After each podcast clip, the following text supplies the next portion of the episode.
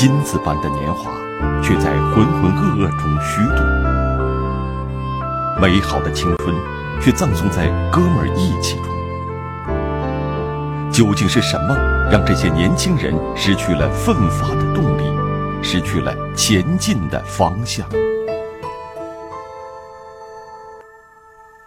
迷失的花季，天网栏目即将播出。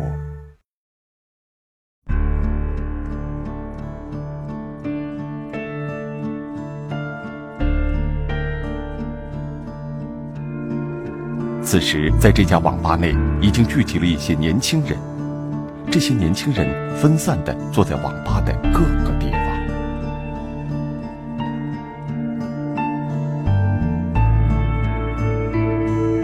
张海也来到了这家网吧，他和身处异地的女朋友约好了在网上互诉衷肠。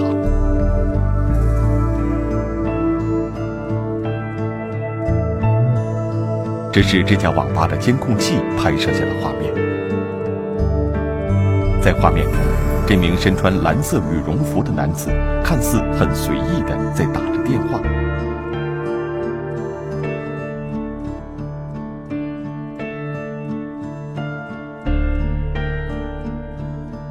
他行动的方向正是张海所坐的位置。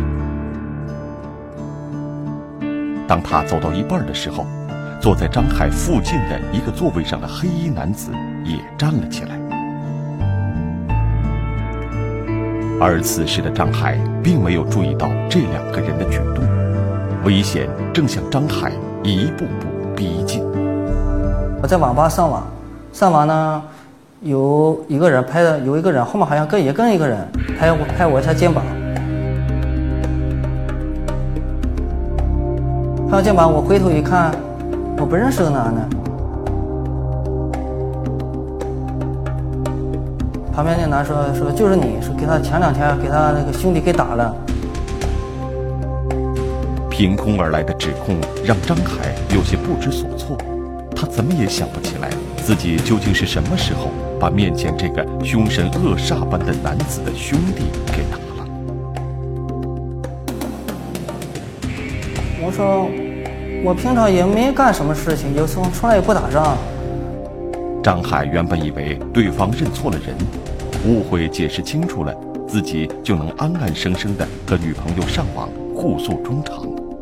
可对方却不依不饶，非说一定要找自己讨个说法。呃，就是你，说那你出来一趟吧。听到突如其来的指控，张海有些生气。好心情全被眼前的这两个人破坏了。想到这儿，张海站了起来，想着一定得把话说清楚。在争吵了几句之后，三个人动起了手。两名男子告诉张海，有话出去说清楚。这么多人也没什么事啊，这个也不到外面去，到门口啊，我去了趟。但是之后发生的事情。是张海怎么想也想不到的。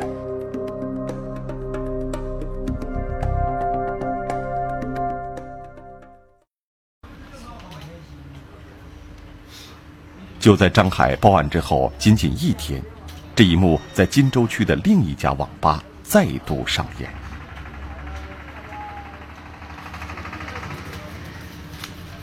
当时七七点多钟吧，嗯，我从网吧在网吧正玩游戏呢。这天是周末，网吧内的玩家比较多，几乎找不到空闲的位置。此时，一高一矮两名男子走进了这家网吧，走向一个正在上网的红衣男子。这名红衣男子就是张鑫。这时，又走进来一个男子。三个人一起围住了张鑫。来两个人，完就说处理一下，哥们儿。完了处理之后呢，我就跟处理了吗？但是张鑫显然没有预计到跟着他们三个人出去的后果。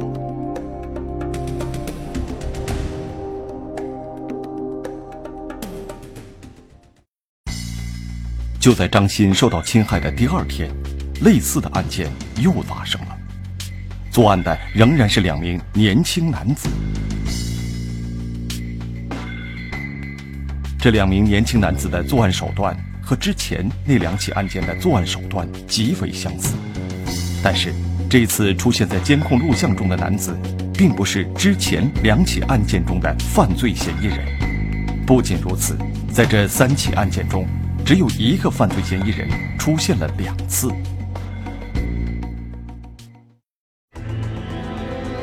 这几名犯罪嫌疑人都是利用言语将被害人骗出网吧。如果遇到有人不从，就胁迫受害人出去。那么，他们将被害人胁迫出网吧，究竟要干什么呢？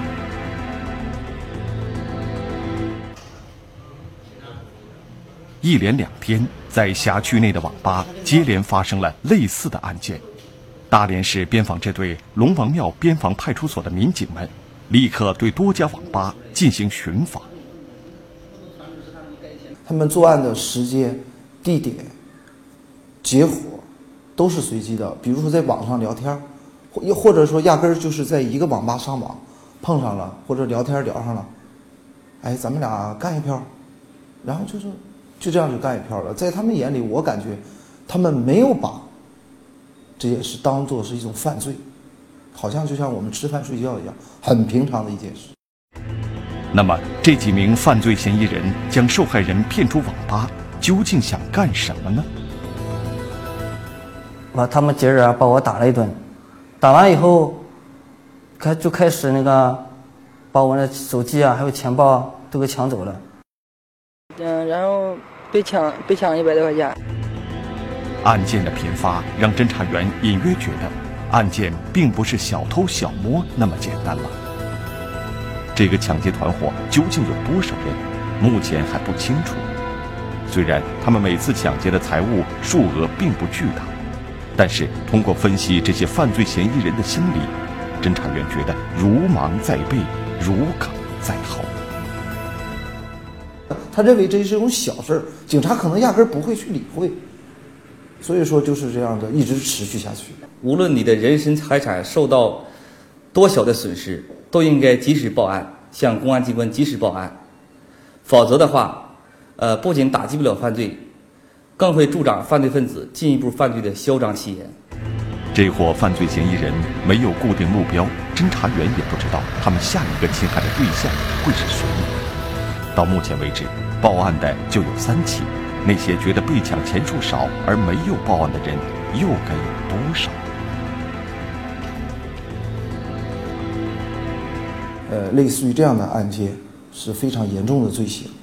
呃，作为公安机关的人民警察，我们的职责就是呃打击犯罪，保护群众。那么，不管你受伤害的程度有是重是轻，不管你被抢的钱哪怕仅仅就是一块钱，我们也绝对会认真的去对待。通过询问三名被害者，侦查员发现。这伙年轻的犯罪嫌疑人手段却极其残忍。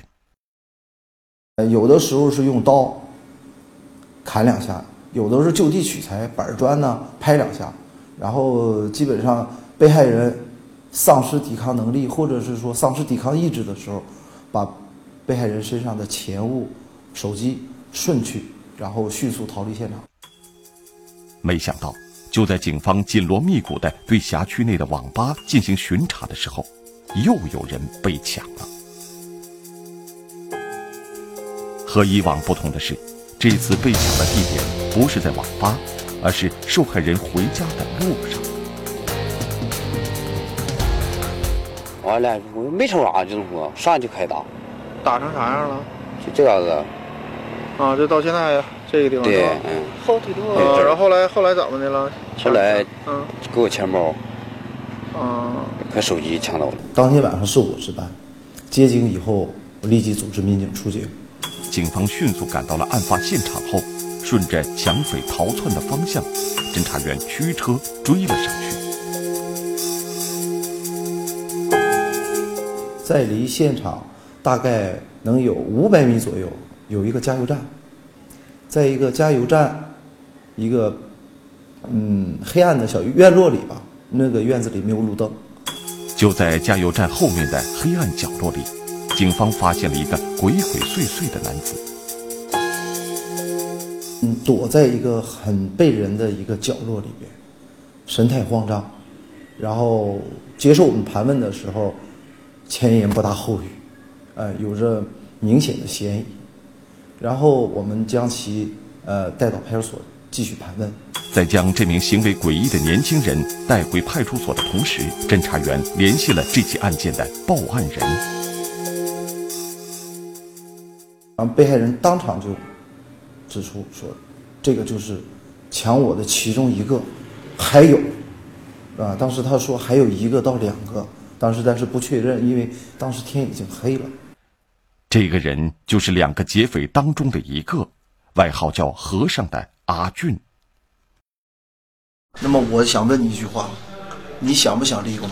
想想不想减刑？想真想，真想真想。那么现在有一个机会在你眼前啊，晚上的时候和你一块儿实施抢劫的还有谁？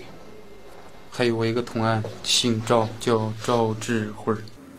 他表示愿意配合我们抓捕另外一个犯罪嫌疑人，呃，争取在处理的时候能得到宽大。呃，于是呢，我们就让他用手机和他的同伙进行联系。阿俊说，和他一起实施抢劫的人叫赵智慧，于是阿俊主动拨打了赵智慧的电话。通了吗？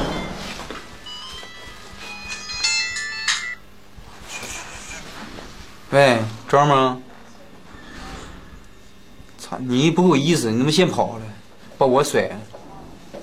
我也是好运跑出来了，我先在电话中，赵智慧说自己现在很安全，但是没有地方去。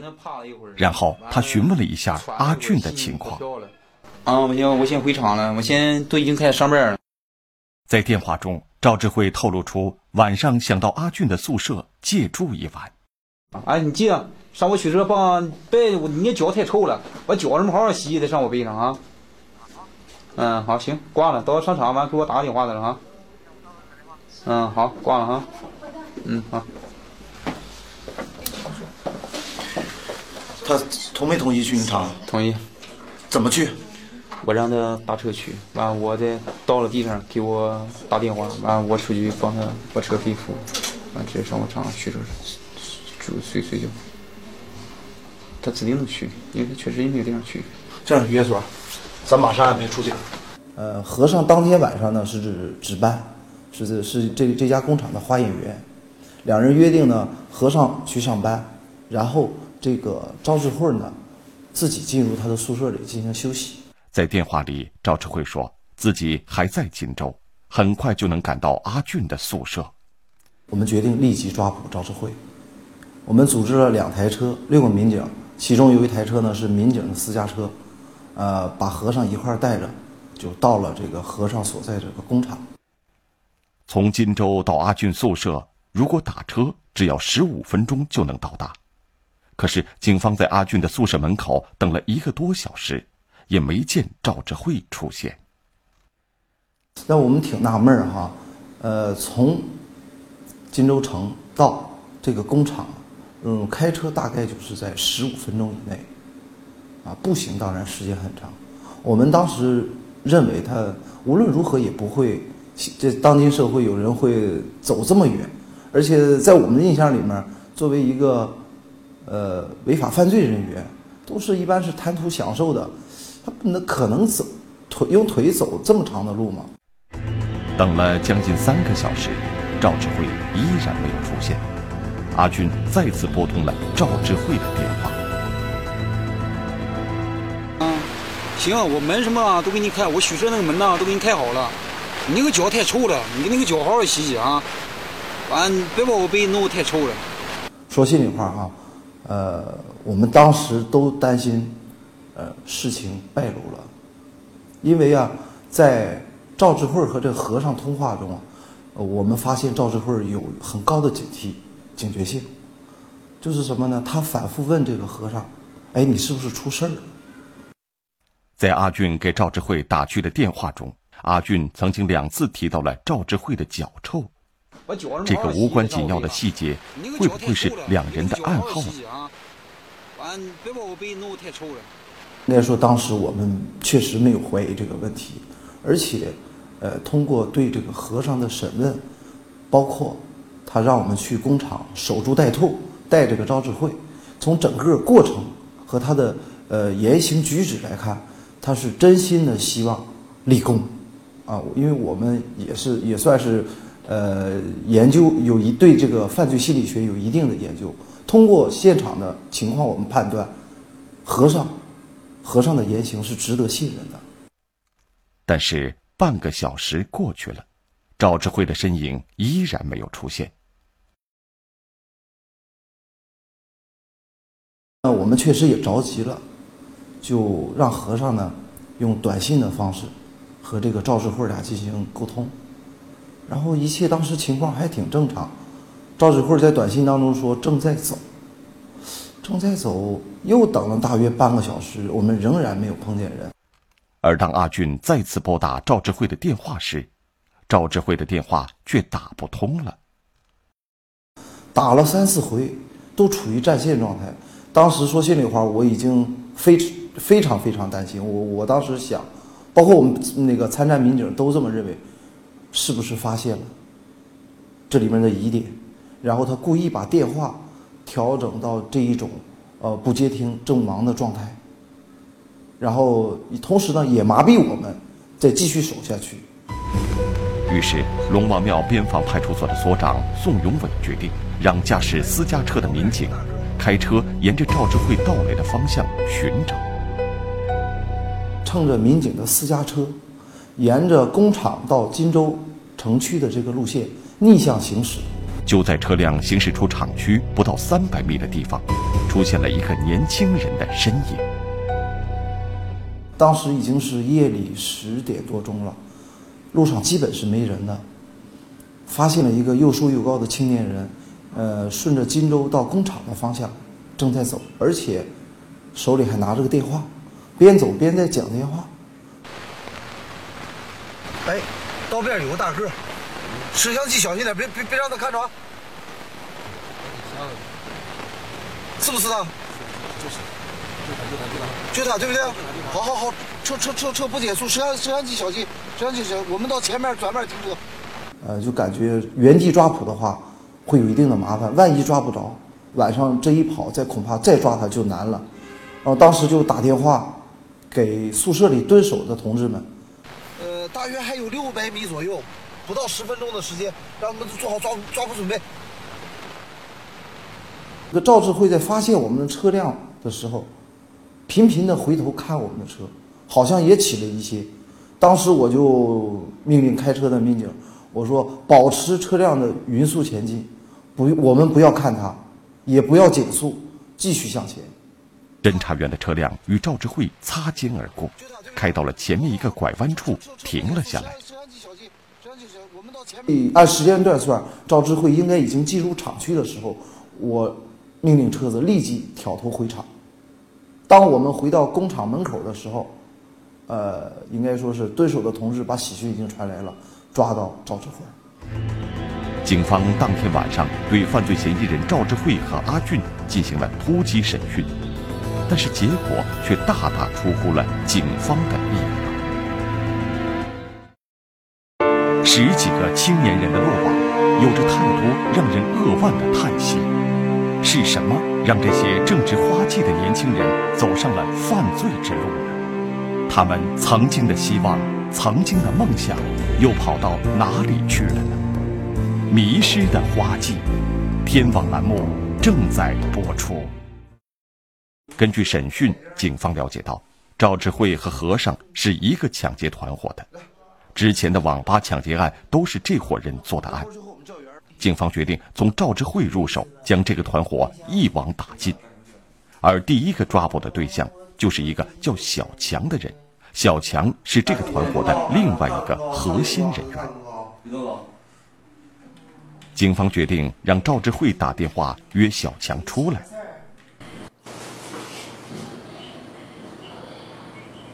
还咋子玩？小强的手机怎么也打不通。此时，赵志慧说自己以前经常在 QQ 上和小强联系。于是，警方打开了赵志慧的 QQ，等待着小强的出现。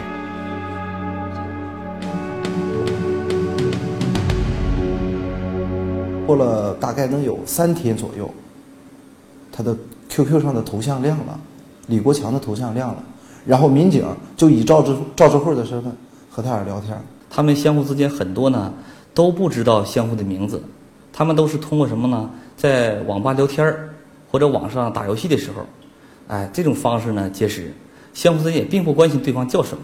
然后我们把见面地点定在了我们辖区的一个网吧。十分钟后，警方来到了事先约好的网吧里，他们身穿便衣，分散在网吧的各个出口。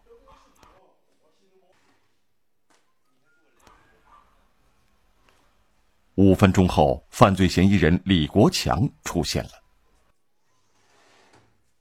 他一进网吧就四处寻找赵志慧。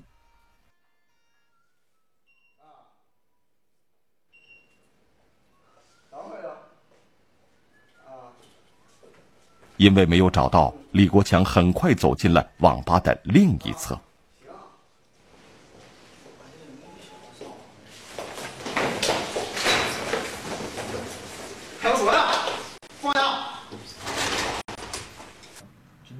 在将小强抓获归案后，警方顺藤摸瓜，一举抓获了十名犯罪嫌疑人。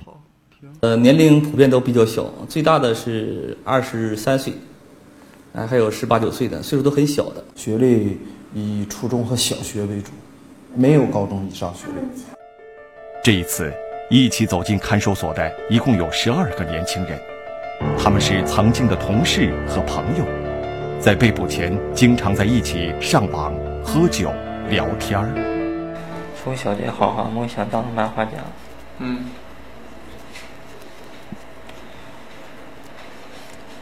可惜。人小赵志辉。嗯。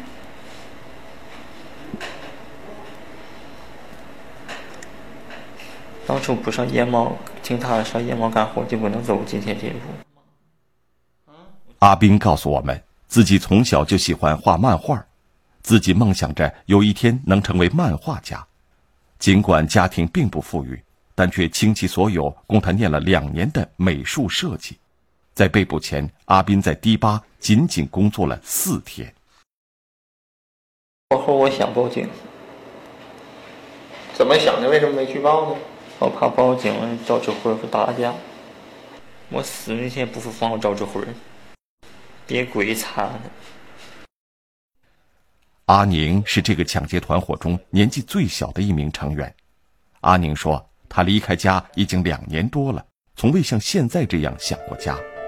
阿宁说：“他在上小学的时候一直是个好学生，学习也名列前茅。可一次意外改变了他的一切。那时候我手指头折了，手指头折了之后就自己就堕落了，自己慢慢自己就堕落了。别的同学都手手指头都是一样，都是一个人都是好好的，我这个就是少了两节，感觉就不一样了。慢慢在学校就开始就是不好了。那那年你多大？十四岁吧。”阿宁的家庭非常富裕，父亲开煤矿，母亲开公司，但是家庭并不温暖，父母经常吵架，根本没有时间管他。父母唯一能给予他的就是金钱。我小的时候，我记得见爸爸妈妈一次都可难了，是也许就我爸爸工作也忙吧，十天半个月不回家，呃，妈妈。成天打麻将，天天打麻将，只要不上班就是打麻将。见爸爸妈妈一次可难。上初一、初二的时候，我记得我姐姐给我做饭吃。那时候想见爸爸妈妈，但是那时候有钱，我家里也也不缺钱。那时候我钱，别人一个一个礼拜给三十块钱，我这家离附近嘛，学校附近都不用住学，就能给四五十块钱。孤独是阿宁对童年的全部回忆。当别的小朋友依偎在父母怀抱中时，阿宁只能拿着父母给予的金钱四处游荡。为了逃避这一切，阿宁选择离开了这个冰冷的家。而自己之所以走上今天的这条路，也是因为钱。我出来的时候，我就对不起家里，我不想是再靠家里，我就想自己在外面，我想有钱，我想有几万块钱或者十万块钱或者二十万，我就回家，我就拿给爸爸妈妈看，我告诉他们我行。我想那样做，这就是我最终想法。阿宁的这些做法，只是希望父母能够重视自己。阿宁说，在他被抓之前，虽然想暴富的想法没有改变过，但是自己已经养成了不劳而获的习惯。就是没有信仰，没有理想，浑浑噩噩，然后恐怕这样一种状态，就是说，呃，他不想着工作，只想着去享受。那么家里呢，恐怕只给，也就是说，只给他提供了钱，提供物质上的帮助，对他思想和精神上的教育也好，恐怕是有很大的问题。那么对于这样的人来说，呃，多少钱都是不够的。这个团伙里的成员有个共同点。他们几乎都是在迪吧上班的服务生，而且他们都不约而同的提到了一个人，这个人就是赵志慧。因为赵志慧他当过兵，嗯，你跟他在一起不怕说说抢不到钱，说说怕挨揍那样似的，而且他的他是他就是说，他跟我讲，他以前跟别人。就是说去抢的时候，就是心有底儿，就告诉我不用怕，没有事儿。在他们心目中，赵志慧究竟是个什么样的人呢？为什么在抢劫的过程中，只要有赵志慧在，他们就能心安？赵志慧是这个团伙的主犯，今年二十二岁。然而，谁也不会想到，今天的阶下囚曾经是一名军人。嗯，我在整个连队军事素质数一数二的。嗯。然后针对我军事素质比较好啊，连长呢经常表扬我。嗯。比较不错。赵志慧说，他在部队服役期间，就是站在看守所高高的岗楼上，负责看守着大墙内的犯人。可他怎么也没有想到，今天自己会变成这高墙内的一员。晚上给我送进看守所第一天，嗯，我看见了，头都没抬起来，低头往前走，完事儿心心里感觉特别悲哀，真的，嗯，没想到我一个堂堂的军人，能走到今天这个地步。真的都让人笑话死了。对谁的来讲，我都不好意思说我当过兵。真的。为什么不说？哎，当兵的素质都挺高的，就我不配说当兵。赵志慧一年以前从部队退伍，随后在迪吧上班，当起了服务生。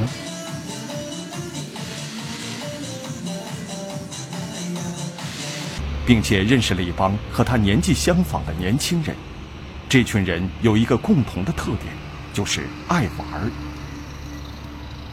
没下去、没出社会的时候，就身边朋友都说：“哎，迪吧不错，挺好的。”完啊，产生这个好奇心理嘛。啊，那时候就去了。啊，在退伍时候，我也故意去去玩玩溜溜，感觉进去之后感觉真挺好的。怎么个好法？嗯。比较比较痛，玩的比较痛快吧，然后再就是小姑娘比较多。那怎么玩？嗯，那边跳过舞了，交个朋友去了。然而，在迪吧上班，每个月只有千八百块钱的收入，这些收入根本就满足不了他们平日花天酒地的开销。渐渐的，他们开始动了邪念。我第一期干完之后，我就是心里特别害怕，嗯，啊，因为毕竟是别人领我去，嗯，别人带我去干完，心里特别特别害怕，我心里怎么办？完了过过了一段时间，自己就没有那么害怕了。他们也知道是犯罪行为，但是这种意识不强，没有说觉得说这种事情啊，就像。呃，地雷一样是绝对不能踩的。刚开始的时候给人打完之后就打完就完事儿了，后来打完之后，看他们拿电话，啊，直接把电话得下来就走，顺手就得下来就走。嗯，一点一点就钱什么东西乱七八糟都抢了。为了达到自己吃喝玩乐的目的，这些所谓的朋友们聚在一起，开始了疯狂的抢劫。最多的时候，一个晚上就抢劫了四起。仅仅在几个月的时间里，他们作案就多达六十起。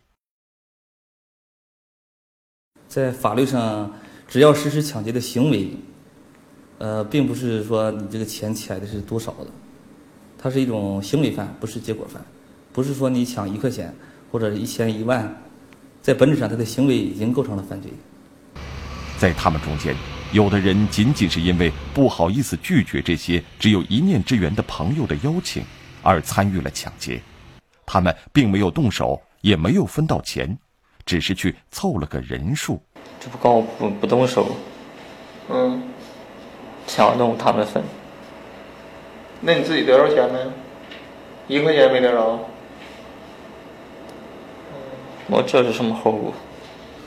当时义气吧，朋友都出，知道朋友以前出去过，他他叫我，我也得出去。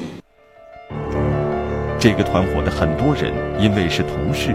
或者一起吃过饭，成为了朋友，而走上了今天的这条犯罪道路。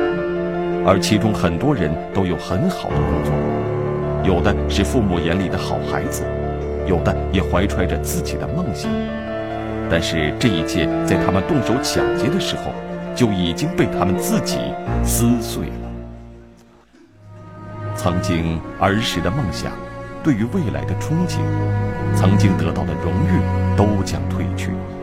当他们戴上了冰冷的手铐，才对自己曾经犯下的过错感到后悔。人人一步登不了天，我总是想，总是想什么？总是想一下一口就吃个胖子，想一下就变成个老板，想一下就有钱。但是根本不是那样。犯法了，不如自己死了。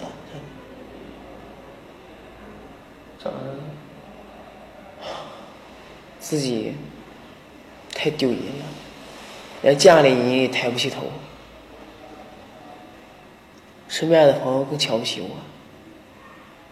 以后工作干什么也有阴影，也得把自己的青春浪费了。青春、美梦、憧憬、幻想，应该是这些青春少年人生花季的主题。然而，对于犯下多起抢劫罪行的他们来说，留给他们的却是不堪回首的记忆和永远无法消除的病痛。首先是家庭教育，家庭教育；第二个是学校的教育；第三就是说我最为重要的，我感觉实际上是社会教育，就是一个当一个年轻人，他脱离了家庭，脱离了学校，到社会上自谋。呃，自谋职业、自食其力的时候，这个教育阶段，我觉得有很多时候是处于空白的，啊，世界观和人生观他们并没有真正的形成，然后很容易被一些阴暗面的东西所引诱。从他们迈向歧途的第一步开始，就葬送了自己美好的前程，最终等待他们的也必将是法律的严惩。